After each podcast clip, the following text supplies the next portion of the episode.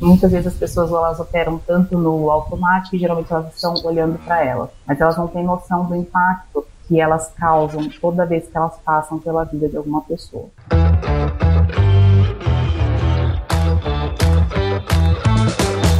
E aí, pessoa? Tudo beleza? Estamos começando mais um episódio aqui do Agro Resenha e nessa semana eu tô aqui com a minha amiga Chad Noslala, que é gerente comercial técnico na SGS. A Chad é engenheira agrônoma, formada lá na Exalc, a gente é da mesma turma, onde ela também fez seu mestrado em fitopatologia, além de ter a pós-graduação em proteção de plantas pela UFV, gestão de negócios pela USP também. Chádia, muito obrigado por você participar aqui com a gente e seja super bem-vinda ao Agro Resenha Podcast. É um prazer ter você aqui, viu? Nossa, o prazer é todo meu. Fiquei muito feliz com o convite. Estou é, muito feliz em ter acompanhado o canal também. E vamos lá, vamos embora, vamos contribuir. É isso aí, cara. E para você que está ouvindo, já sabe, aqui no Agro Resenha, a porteira não tem tramela para quem busca se informar sobre assuntos ligados ao agronegócio. Então não sai daí, porque esse bate-papo aqui tá imperdível, cara. Firma o golpe que nós já já estamos de volta.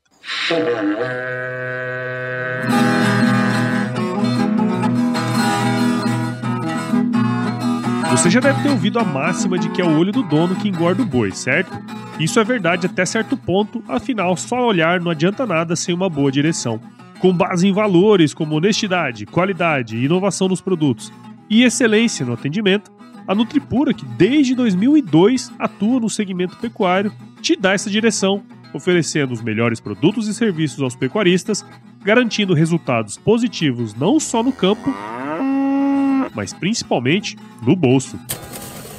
E eu digo isso não é da boca para fora não, afinal eu trabalhei lá, cara. Eu vi com meus próprios olhos a competência técnica e o cuidado com o negócio do cliente. Siga Nutripura no Instagram, Facebook, LinkedIn e YouTube. Entre no site www.nutripura.com.br e fique atualizado sobre o que há de mais avançado na pecuária. Nutripura, o produto certo na hora certa.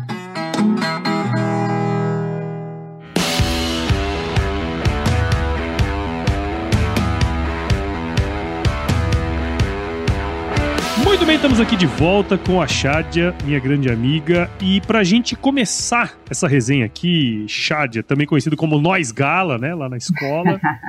Conta um pouco da sua história aí pra gente, cara. Ah, você quer contar tudo? É bem comprida. ah, os pontos principais. É. Os principais, vamos lá.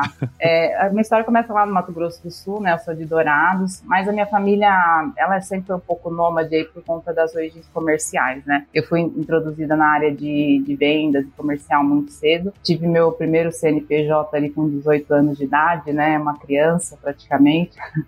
e depois eu ingressei na faculdade. É, eu fui muito influenciada. Eu passei um bom tempo da minha vida em Bebedouro, ali perto de Ribeirão Preto, né? Uma uma região uhum. bem importante na agricultura. E lá eu estabeleci raízes, contatos, e eu fui entender um pouco mais aí da, da perspectiva da carreira do agro, né? E de todas as oportunidades que eu poderia ter. É, então, basicamente foi assim que eu cheguei até, até o agro, né? Foi, é, depois eu segui com a faculdade, é, onde a gente é, desenvolvi diversos estágios. E desde quando eu saí da faculdade, é, eu continuei desenvolvendo a parte de pesquisa agronômica, né? Como uhum. pesquisadora como diretora de estudo. Legal.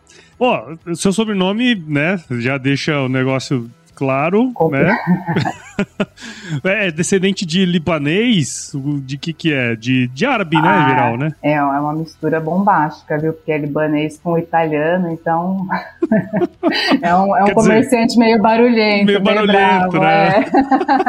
É. Eu ia falar, né? Porque assim, a origem comercial do negócio vem daí, né, cara? O, o, o libanês é, é o comerciante por aqui em Mato Grosso, aqui em Cuiabá em específico, a gente tem até um bairro que chama Monte Líbano aqui, né? Então, assim, tem muito libanês aqui, sabe? Os comerciantes das antigas de Cuiabá, muitos libaneses. Tem até o clube aqui do, do, dos libaneses também, mas, mas é legal. Você comentou uma coisa interessante aí, né? Que desde o do, início aí da sua vida profissional e tal, você sempre teve envolvida nessa área de pesquisa agronômica, né? Desde estagiário, né? E depois foi galgando aí posições e tal. A gente sempre pensa assim, eu, a, a minha visão, tá? Quando você fala de pesquisa agronômica, normalmente a gente pensa nas universidades, né? Pensa nos, nos institutos, na, nas instituições né, públicas e tal. Existe um mercado gigantesco dessas empresas privadas que fazem pesquisas para outras empresas. Eu, eu tomei esse conhecimento que existia, esse, esse tipo de serviço fazendo podcast. Então, eu entrevistei muitas pessoas que eram técnicos né, de empresas privadas que faziam esse tipo de pesquisa para empresas grandes de, de defensivos, enfim, uma série de coisas nesse sentido. Aí eu entendi, pô, tem um mercado, né, tem um protocolo que a turma segue, não é um negócio simples assim. Conta um pouco pra gente desse setor aí, Shadia, e sua experiência ao longo desses anos aí também, como que você prosperou nessa carreira aí. Eu, eu tenho que concordar com você em relação a, a, como essa área, ela não, talvez ela não chegue ao conhecimento das pessoas, né, de uma maneira muito natural. Mesmo na universidade, a gente tem ali algumas bases a respeito da regulamentação de registro, né, de, de agroquímico, de fertilizante, é, mas a gente não tem uma ideia de como esse mercado funciona.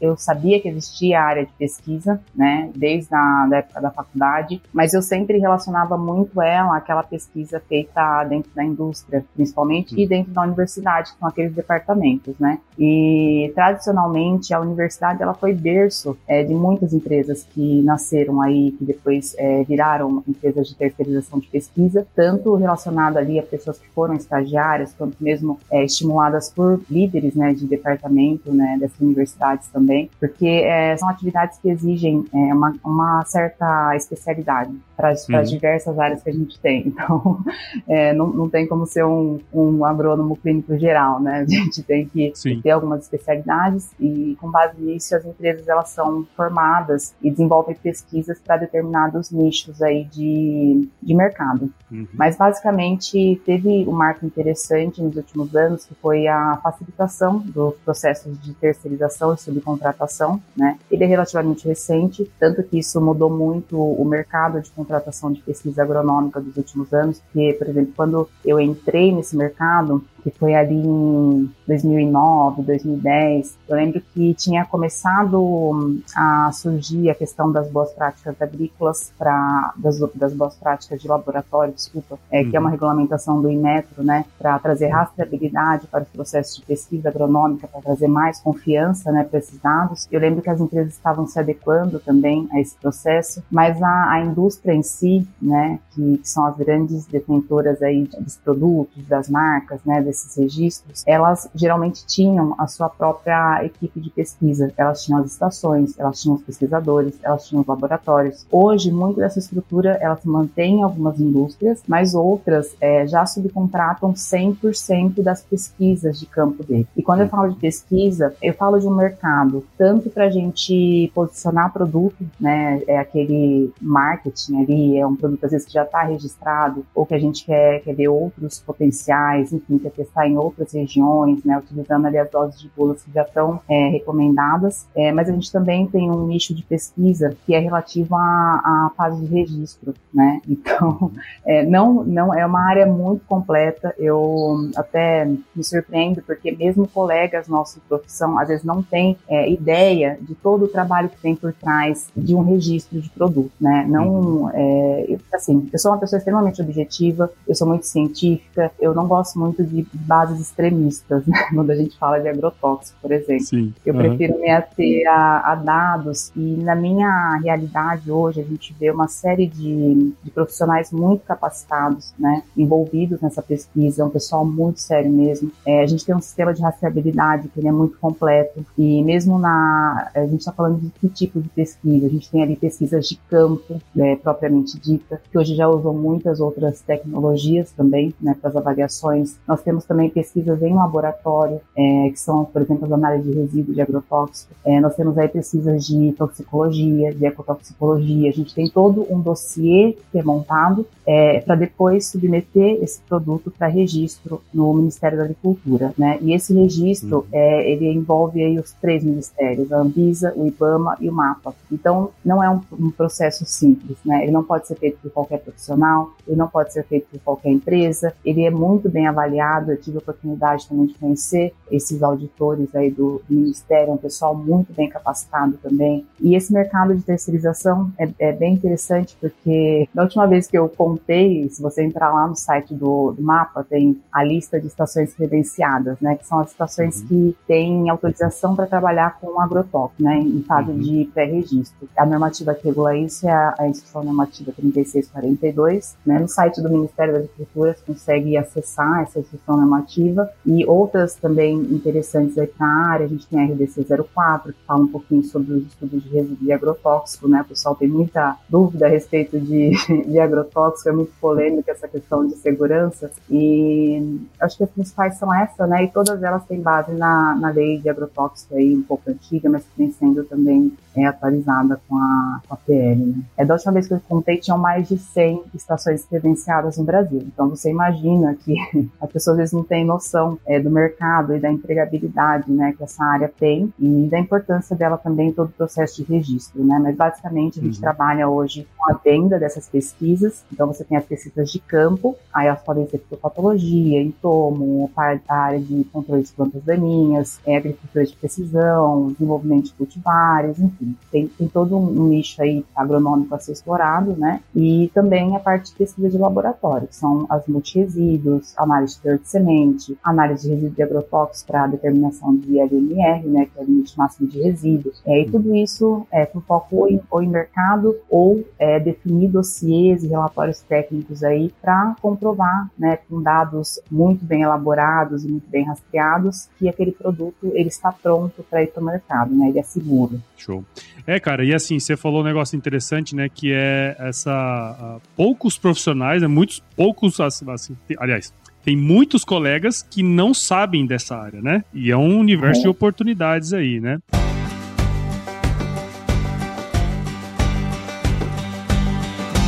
E aí, tá curtindo o bate-papo, cara? Espero que sim. Mas eu tô passando aqui para te dar um recadinho. A missão da Stoller é transformar conhecimento em inovação para a agricultura, gerando valor a todos os envolvidos. Por mais de 50 anos, ela transforma conhecimento em inovação no esforço de impulsionar as culturas a alcançarem seu máximo potencial genético e atingir altas produtividades. E quando se trata de conhecimento, você pode encontrar tudo sobre fisiologia, nutrição e biologia de plantas no podcast Campo On, produzido pela Stoller. Lá, um time de especialistas aborda assuntos relacionados às principais culturas agrícolas e, como você já sabe, você pode escutar quando, onde e como quiser. Aprimore o seu conhecimento no site da Stoller, o www.stoller.com.br. Lá você vai encontrar vários artigos técnicos e o link para assinar o podcast Campo On no Spotify. Lembre-se de seguir a Stoller no LinkedIn, Instagram, Facebook e YouTube. É só procurar por Stoller Brasil. Isso é inovação, isso é Stoller.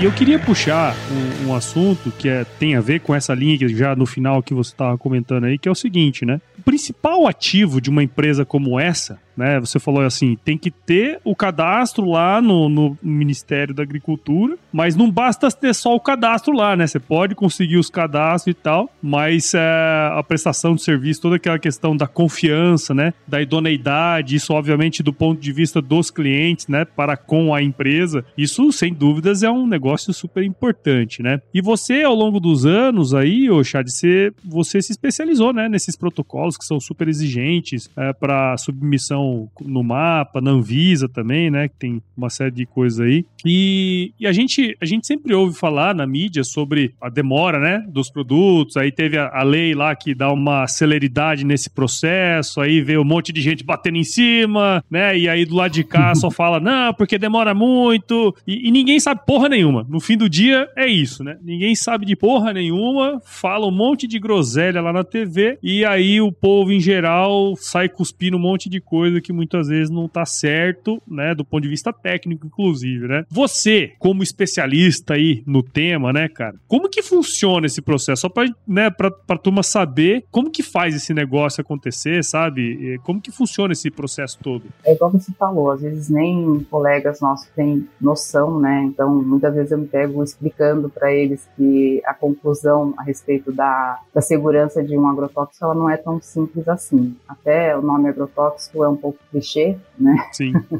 Já traz uma série de, de traumas e de discussões, mas basicamente pela minha vivência aí no mercado, é, eu posso garantir ele não é um processo simples, né? Ele não é simples de ser corrompido também, porque ele envolve aí muitos, muitos é, tem várias áreas envolvidas, tem muitas empresas, então é, o processo de registro em si, ele chegou a demorar aí até 10 anos, para você ter ideia, e aí você pensa no produtor, né? Às vezes a, a, de uma safra para outra aparece uma, uma, uma praga ou alguma situação ali que acarreta uma queda muito drástica na, na produção dele, né? Se não uhum. bastasse as condições ambientais, é, então é, para o produtor esse tempo é muito longo, né? Então a gente pode já ter a tecnologia na mão, já ter condições de ajudar ele, mas infelizmente a gente não tem celeridade é, em todo esse processo aí para fazer isso aí acontecer. Então as grandes discussões que elas já não elas não vêm de agora, é, principalmente para reduzir né, essas filas de avaliação, porque a gente tem ali um volume de processos. É, só para você ter ideia, eles não são relativos a principalmente a, a ingredientes ativos novos. Né? Muita gente pensa assim, ah, é mais agrotóxico no mercado. Normalmente são os mesmos, é, mas eles hum. é, são registrados por similaridade, ou vão entrar numa, num tipo de formulação diferente, vão entrar em mistura. É, então isso é importante porque quando você vê ali um, uma média anual de mais de 400 registros, você assim, nossa, meu, tá, tá lotando o país de agrotóxicos, mas não é isso né? É, o, a, essas questões de registro envolvem muito né, esses tipos de processos aí que fazem formulações, novas misturas, novas propostas. Hoje, por conta mesmo de, de resistência e manejo, é, a gente combinar aí diferentes modos de ação é muito importante, né? E é muito mais eficiente a gente conseguir fazer numa única aplicação, né? Porque a gente uhum. tem que uhum. pensar como no passado, né? Um sequencial, qualquer coisa do tipo. Então, se a gente pensar na discussão, principalmente do ano passado, né? Ela visa aí a redução desse tempo de avaliação. Ela traz muitos benefícios para o produtor, principalmente, né, por conta da disponibilidade de produto. É, quando eu falo da disponibilidade, a gente no Brasil tem uma, uma condição que é muito favorável no agronegócio, né, em termos de, de exportação, de importância e tudo mais. Só que a gente tem uma complexidade, porque a gente lida com muitos tipos de, de cultivos e várias safras no ano. Sim. Isso requer da gente um, um aparato de tecnologia aí para sustentar essa produção e rapidez também, né? É, então, pensando aí na, em todas as discussões, o principal é a redução do tempo e também a, a, visibilidade, né? Porque hoje já tem uma série de sistemas informatizados, mesmo no Ministério da Agricultura, tem possibilidade de acesso a esses materiais, né? A dossiê. Então, se você pega para ler ali a proposta, ela é bem interessante, tanto para o produtor quanto para a sociedade como um todo né? Mas é, Sim. assim, pra gente não julgar, igual acontece muito, a gente precisa entender. Eu, eu acho é, e é muito difícil a gente falar em bases práticas, tentando ser sucinta no que eu tô falando, para trazer um pouco dessa clareza, né, nas palavras que as pessoas costumam ouvir, porque se a gente começar a falar em termos de estudo, são muitos tipos de estudo que entram nesse dossiê, eu falei de alguns, falei de pesquisa de campo, eu falei da parte de é, resíduo de agrotóxico, né, esses resíduos eles são contabilizados, é, aquela a bula que está ali no, naquele produto, ela é toda avaliada desde a dose, número de aplicação, intervalo de segurança, LMR, e mesmo eu estava comentando com você agora que uma coisa muito interessante no nosso país é que a gente começou a desenvolver aí a questão do, dos estudos de exposição de, de aplicadores, né, de pessoas ali, para definir, uhum. por exemplo, a, o melhor conjunto de EPI né, na aplicação. Hoje no, no, Brasil a gente acaba fazendo qualquer tipo de aplicação, se o produto é seguro ou se ele tem algum risco, a gente sempre usa todo aquele aparato de, de astronauta, né? Sim. Isso acaba Ninguém quer usar ali... aquele negócio no campo, né? Ninguém quer usar aquele negócio. Então, em outros países que estão mais à frente, né, você pega aí é, produtos que são muito conhecidos, que eles sabem que são seguros, é, a pessoa não precisa usar nada e tá lá na bula, fala assim, olha, fica confortável, pode aplicar, isso é, é praticamente água, entendeu? Para você. Uhum. Então, é, essa, esse tipo de clareza é importante também, né? Porque a gente começa a trazer é, mais conforto, mais segurança também e começa a mostrar para as pessoas que é, cada ingrediente ativo ele é visto e avaliado individualmente, né? Ele não pode ser colocado num bolo e falar assim, ah, é tudo agrotóxico, é tudo ruim, entendeu? Uhum. a gente precisa ter esse discernimento e, obviamente, é, a gente paga um preço aí pelo, pelo passado, pelo aquele início lá de, de agrotóxicos e tudo mais, né? Mas, com certeza, a gente tem hoje é, um aparato muito bom é, em termos de, de legislação no Brasil, é uma legislação bem interessante, né? A variação pelos três ministérios, ela garante muita segurança também. E se você entrar lá no site, você vai ver, por exemplo, é, ingredientes ativos em reavaliação. Então, eles também seguem, por exemplo, é, as ondas que ocorrem no mundo, em outros países, né, de ingredientes ativos que podem apresentar algum risco. Não falo em risco a pessoas, mas, por exemplo, ao meio ambiente ou a insetos, no caso de abelhas, né? E, e eventualmente eles trabalham aí nessas reavaliações também. Bom, Chad, assim, tem um, um negócio legal aí que você fala, né? Que é, bom, nem todo agrotóxico é ruim. Eu acho que esse, essa pesquisa que você comentou aí é muito interessante no sentido de, tipo assim, cara, tem produto que você não precisa usar aquela parafernália toda, né, cara? Então, assim, tem muita coisa mal explicada para a população em geral e que muitas vezes põe um medo desnecessário, né, cara? Quer dizer, tem todo um processo, né? Tem todo um, um protocolo a ser seguido. Quer dizer, se você seguir é, as recomendações, dificilmente aquilo ali vai dar um problema, né? O problema é quando as pessoas usam o produto não seguindo as, especi as especificações. Aí é um tiro no pé, né? Ah, eu costumo fazer até uma analogia, porque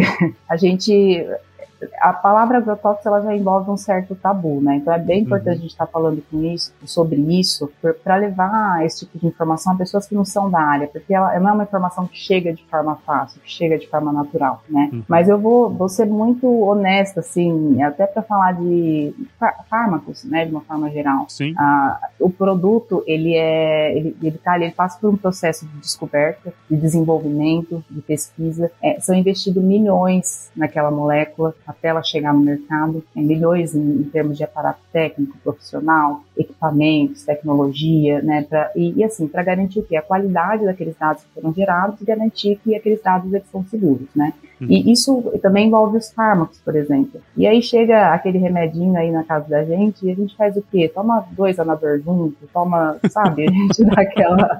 aquela. Da, então, Todo assim, mundo se a gente faz isso, isso, exatamente, até com medicamento, é, para você ter ideia, o agrotóxico envolve o mesmo nível de responsabilidade. Uhum. Então, é, o produtor, quem, é, as pessoas que usam, tem, é lógico que tem muito, muitos colegas nossos envolvidos né, nessa parte de extensão e de orientação também, porque ela é tão importante quando a parte de pesquisa e desenvolvimento. Né? Essa etapa de extensão e de uso que vai garantir o quê? A manutenção daquela tecnologia no campo entendeu? Senão a gente perde Sim. ela. É, então, eu faço analogia com o medicamento, porque se a gente às vezes é negligente até com medicamento, né, é, a gente também precisa Sim. ser responsável com o uso de, de qualquer químico, de, de qualquer tecnologia, entendeu? Ontem, ontem mesmo eu tomei duas de pirona, tá? Pois é, eu tenho muita história disso. Tem gente, por exemplo, que eu conheço que tava, a pressão não estava abaixando, né? Estava tomando uhum. medicamento lá, acabou tomando dois, depois teve pancreatite. Aí o médico deu uma bronca nele, né? Porque ao invés de voltar no médico, a pessoa faz o quê? Vou tomar mais. Vou tomar mais. oh, meu Deus do céu.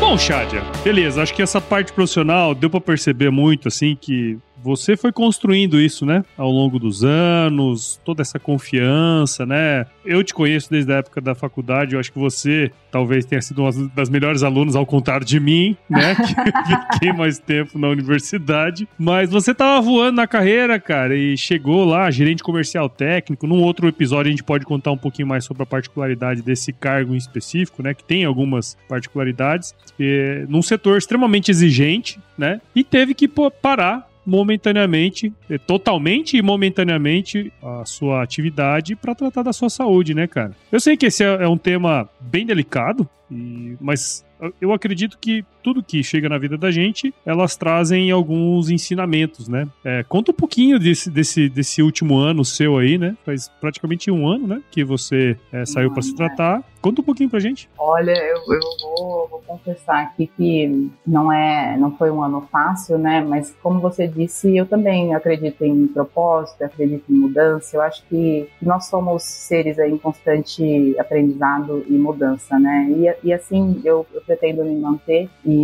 tem até uma frase que eu costumo usar muito, né? Que mar calmo não formam bons marinheiros. É, é, eu precisei mudar totalmente ali o meu leme no final de 2000 2023, né? É, como você disse, eu, eu tinha, eu sempre seguindo na carreira, eu tinha acabado de defender o meu o MBA em janeiro do ano passado, né? Uhum. É, que foi muito bacana, estava muito empolgada também. E em março, é, eu tive uma rasteira muito grande aí da vida, é, faz parte, né? Afinal de contas, a gente não a gente às vezes tem uma falsa impressão que a gente tem controle sobre a vida, sobre as coisas, sobre o futuro, né? Que, que existe receita para o sucesso, para a felicidade, enfim. Mas no final a gente não tem, né? Não existe controle nenhum. É, em março eu fui diagnosticada com um câncer no intestino, com metástase no fígado, para você ter ideia. E, e assim, o que eu ouvi dos médicos é que foi azar, tá bom?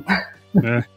Quando eu vi que foi Caralho. azar, porque não, não é comum ocorrer na minha idade, que só ocorre depois de 50 anos, é, e até os exames desse tipo de diagnóstico, exame preventivo, eles só são solicitados depois dos 45 anos no Brasil. Então, assim, Nossa. eu conheço muito da realidade agronômica, e esse ano eu conheci muito é, da realidade de outra é, profissão, que é a medicina, que é a realidade hospitalar, que é a, o corporativismo dos planos de saúde, né? É.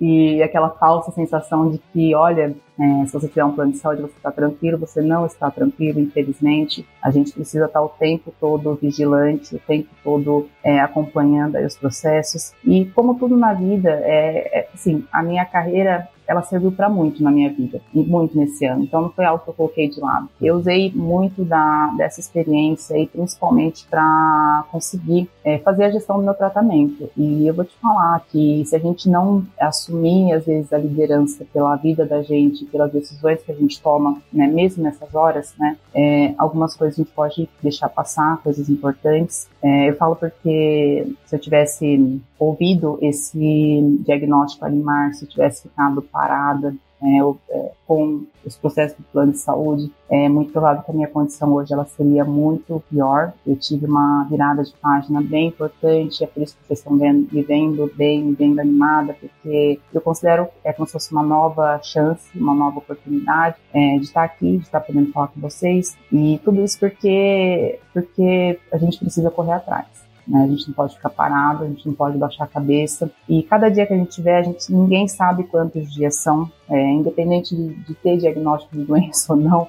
a gente tem aí fatalidades todo dia, né? Então, o que eu espero de verdade, Paulo, é poder viver cada dia, poder contribuir também. Eu espero por mais momentos como esse que a gente está tendo, porque é importante que as pessoas entendam a relação que tem da nossa vida pessoal com a nossa vida profissional e porque a gente não consegue separar as coisas. É, eu tive uma grata surpresa no decorrer desse ano, porque o que, que, acontece? É, tive muito contatos aí da, da minha rede, muitas pessoas preocupadas e foi um momento que me fez refletir muito sobre, sobre a vida, né? Sobre a importância das coisas que a gente faz e que a gente deixa, porque muitas vezes as pessoas elas operam tanto no automático e geralmente elas estão olhando para elas, uhum. mas elas não têm noção do impacto que elas elas causam toda vez que elas passam pela vida de alguma pessoa.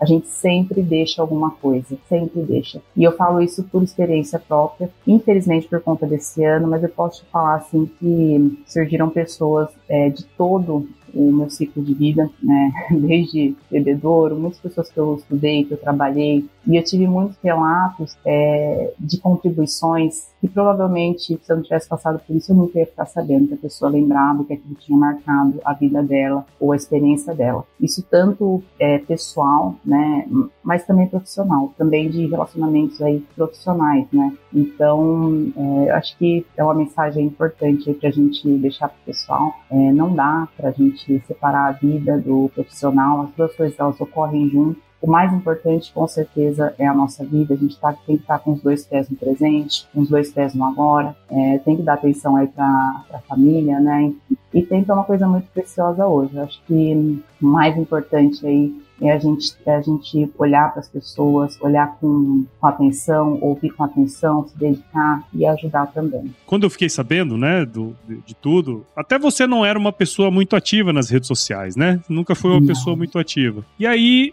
eu fiquei sabendo nos grupos de WhatsApp, né? E aí você, eu fui acompanhando, né, todo o seu o processo. Acho que você também quis externalizar isso um pouco mais ali nas redes, né? E a gente conversando, eu falei assim, cara, como é que eu posso fazer, né? Além de financeiramente poder ajudar, né? Que eu sei que foi uma barra pesada, mas como que a gente pode trabalhar? Aí eu, aí eu falei, pô, vou, vou trazer a Chad, porque ela é uma, profissional exemplar, né? Pô, minha amiga e tal, vamos trazer pro episódio. E aí a gente conversando ali, você falou uma coisa que aquilo ali ficou mar martelando na minha cabeça, sabe? A gente fala muito dos aspectos pessoais, né? Como a gente estar bem conosco mesmo nos ajuda no ambiente profissional, né? E você me trouxe um insight muito interessante de como a maneira como você toca a sua vida profissional também pode retornar para você na sua vida pessoal, né? Quer dizer, todos os momentos legais e bacanas que você teve com pessoas, né, próximas a você, aqueles a, a gente fala muito de no sucesso do cliente, né? Ah, é. não, tem, estamos todos focados no sucesso do cliente, né? Foco no cliente, foco do cliente e tal, e esquece de algumas coisas que são importantes, que é a empatia, muitas vezes conversar com a pessoa no momento que ela tá precisando. Enfim, e aí vão surgir N oportunidades para nós sermos nós mesmos enquanto estamos no ambiente profissional, né? Uma coisa que a gente preza bastante. Se eu pudesse resumir, né, tudo isso, eu acho que seria o mais importante, né, cara? Se a gente conseguir ser nós mesmos, né, e tratar as pessoas da maneira como,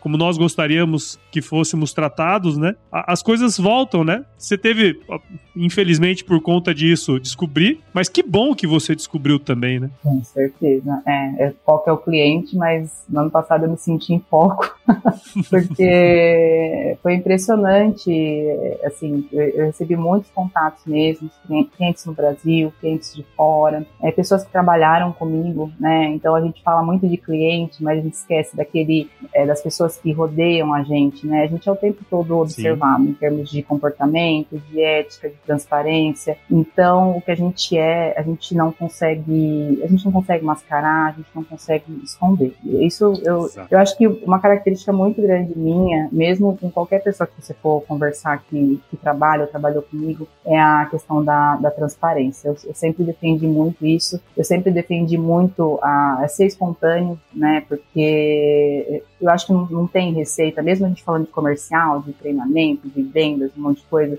eu acho que o mais importante é, são as pessoas sentirem que quem está ali é a Chádia, é o Paulo, né? São pessoas que têm família, que têm história, que têm aí um processo de crescimento também, de amadurecimento, um processo de aprendizado. E no ano passado, eu, igual eu falei, eu, eu o que me ajudou muito desse processo foi esse apoio. Ele, ele me deu uma força muito boa. E não, eu não falo assim de forçar.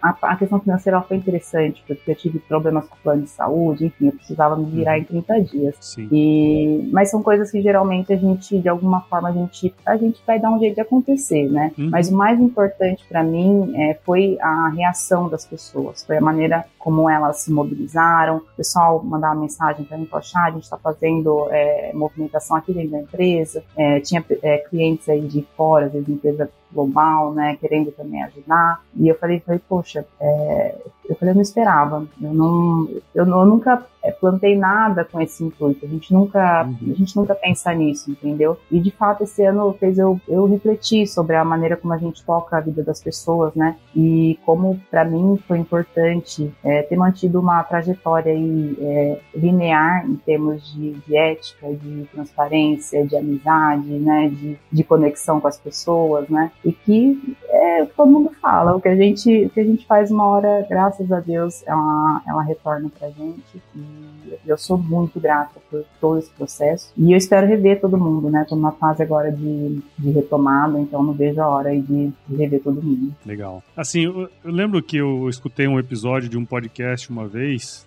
de, de um cara que ele foi tipo assim, múltiplas vezes transplantado, sabe? Assim, várias vezes. E todas as. ele dizia assim: todas as vezes ele, ele era o brincalhão do, do, do hospital e tal, né? E muitas vezes a maneira como a gente lida com as adversidades, é, faz muito sentido depois o que deu muito certo, o que não deu muito certo tudo mais. Fora essa correria, né, de plano de saúde e tal, pá, pá, pá. É, então, assim, essa maneira que a gente lida com, assim, depois que eu, eu, comecei a acompanhar você nas redes e tal, comecei a perceber isso, pô, ela, ela, tá lá, tá lutando, tá fazendo todas as questões, né, e fazendo tudo bonitinho, tudo certinho, eu acho que, meu, é, esse, é, esse é o jeito, né, a gente não sabe, porque nunca passou por isso, mas vendo de longe, a gente percebia isso, né. Bom, beleza, essa é uma fase né, que passou, tudo aconteceu da melhor maneira possível. E o futuro, cara? Que que, quais são os planos? O que, que você tá pensando pro futuro aí? Ah, eu só penso em coisa boa, viu? Acho que é, a gente tem que, tem que dar sequência aí nas coisas. Eu tô, obviamente, é, eu tenho ainda alguns resquícios aí do tratamento, mas eu vou até. O que você falou me fez lembrar de uma coisa que, que os médicos falaram durante a, a minha internação, né?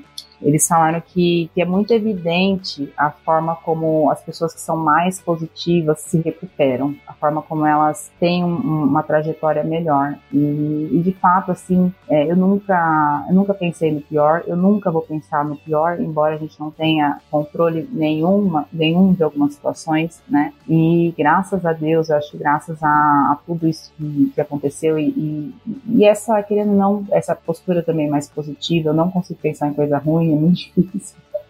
É, sempre foi eu, assim, né? Sempre foi assim, né, Chad? Sempre foi assim, exatamente. Então, assim, assim é, é, engraçado o pessoal falar assim, nossa, mas você tá, você tá, você tá em tratamento, você tá feliz? Eu falei, gente, né?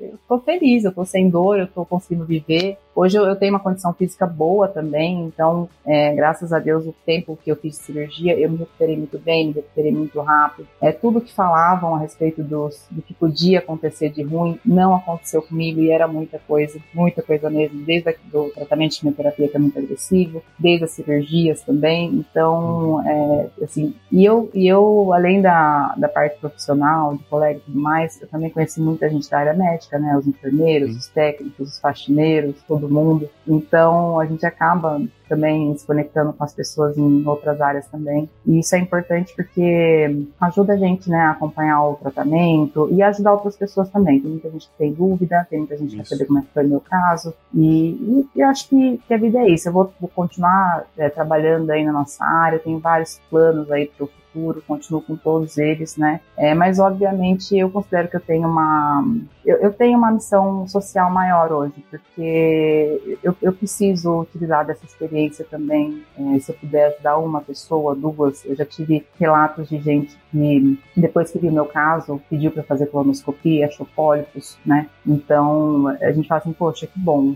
é uma pessoa, entendeu? Sim. Graças a Deus. Então eu vou eu eu tenho buscado muito, Paulo, é, me aprimorar aí na questão de, de redes sociais também, porque a gente não tem como escapar né? Sim. É uma realidade, ela está aí, é, são ferramentas é, maravilhosas e se utilizada por pessoas competentes, né? Elas têm um impacto muito grande aí na sociedade, na formação de novos profissionais, né? Na questão da saúde também, na orientação. Então, acho que a gente tem que levantar essa bandeira aí e investir mais nisso também, porque esse Sem vai ser um foco meu, com certeza. Ah, eu quero ver a sua palestra, tá? A sua palestra, eu quero ver. E você é a pessoa que fala super bem, sempre falou super bem né? Então tem que aproveitar esse dom aí que você tem de, de se expressar e de tornar as coisas complexas simples, tá simples tá certo? É. Eu, eu, quero, eu, quero, eu quero ver sua palestra, tá? Maravilha, vai ser o primeiro aí. Jádia, muito obrigado você ter participado aqui com a gente no Agro Resenha, né? Espero que quem esteja do outro lado ouvindo, né, é, tenha entendido um pouco do propósito desse episódio aqui, né? A gente trouxe aqui muitas coisas técnicas, né? Muitas coisas que você fez ao longo da sua carreira, mas todos os projetos que foram aprovados, né? Todos os projetos que foram realizados é, levaram você para uma descoberta diferente, né, cara? Eu acho que é hoje ter esse senso de propósito também, de, de trazer é, essas, esses aspectos mais relacionados ao que você passou. Pô, isso aí é uma baita de uma missão, tá? E eu tô falando brincando, mas é uma cobrança, tá? Quero ver mesmo de fato a sua palestra, tá certo? Muito obrigado, parabéns pela forma como você tocou e também pelo seu trabalho que você tem desenvolvido ao longo dos anos aí. Obrigado por você ter participado aqui no, no Agro Resenha, viu? Eu que agradeço. Muito obrigada mesmo. Foi uma conversa muito boa. E eu espero aí por mais oportunidades como essa, tá bom? Claro. Vai ter. Ih, você vai ver. E fala aí pra gente então, já que agora você virou blogueirinha, conta pra ah, gente como Deus. que a gente pode acompanhar o seu trabalho. Hoje, o meu principal canal é o Instagram, né? Eu tô lá como Shadia Katmari, tá bom? Eu posso deixar depois o link pra você também. Sim, sim a gente vai deixar eu, tudo eu aqui. Até... Até comecei no, no TikTok, mas ainda estou me adaptando com a ferramenta. Eu acho que eu ainda prefiro o estilo do, do Instagram. E o LinkedIn também, também viu? viu? Então, exatamente. Eu tô... LinkedIn, LinkedIn é uma boa. LinkedIn é uma boa. É, eu acho que vão ser minhas principais bases aí. LinkedIn e Instagram por enquanto. Se puder me dar umas dicas, eu aceito. Eu sei que já está mais tempo aí. vão mexer, vão mexer. Mas, Oxad, agora vamos aqui para uma parte super importante desse podcast também, que é o nosso glorioso quiz. Vamos nessa? Vamos lá. Quiz! Quiz! Ó, não tem pegadinha, viu? Vou te fazer umas ah. perguntinhas e você responde a primeira coisa que vier à sua cabeça, tá certo? Tá certo. Pode reeditar depois, tô brincando.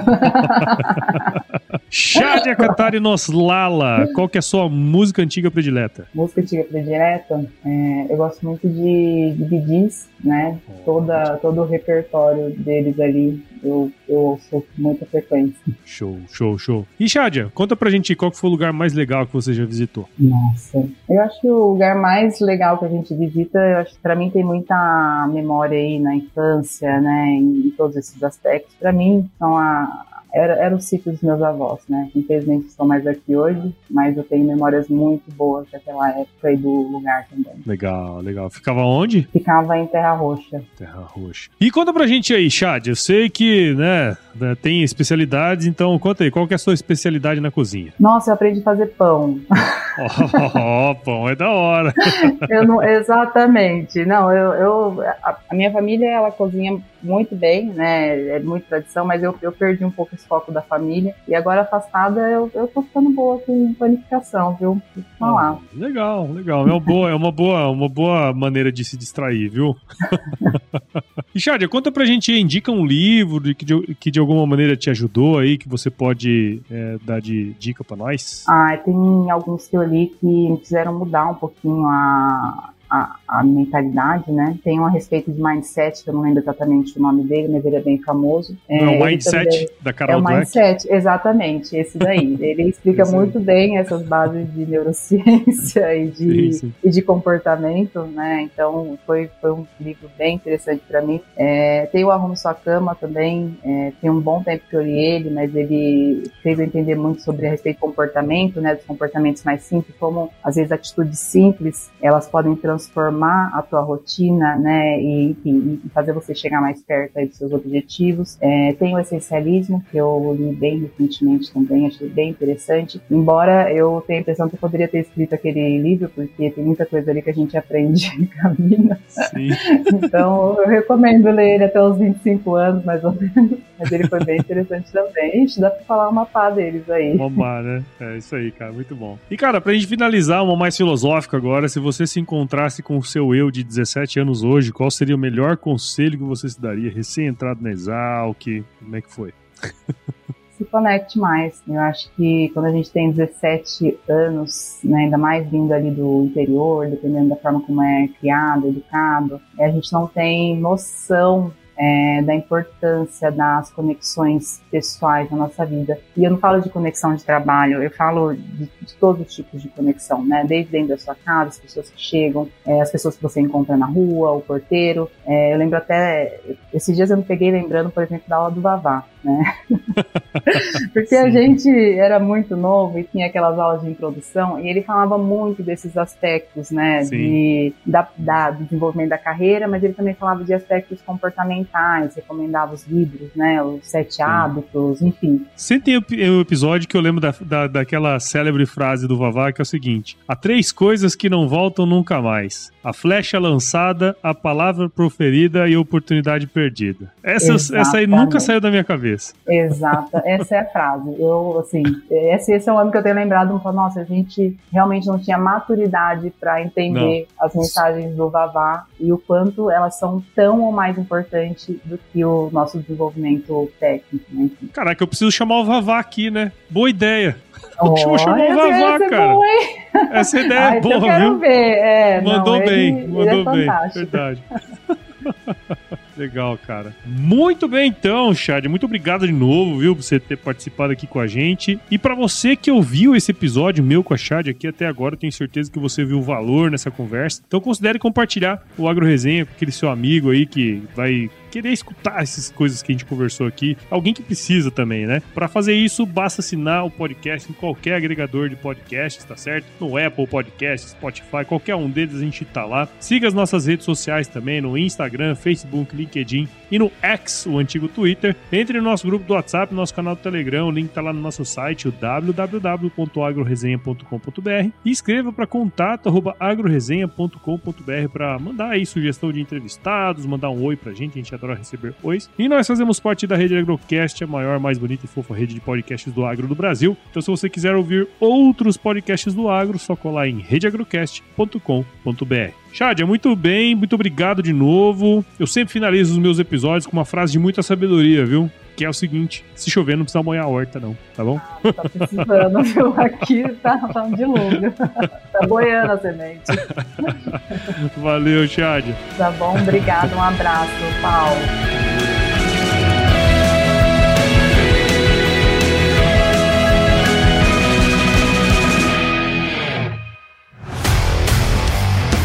aí, você gostou desse podcast?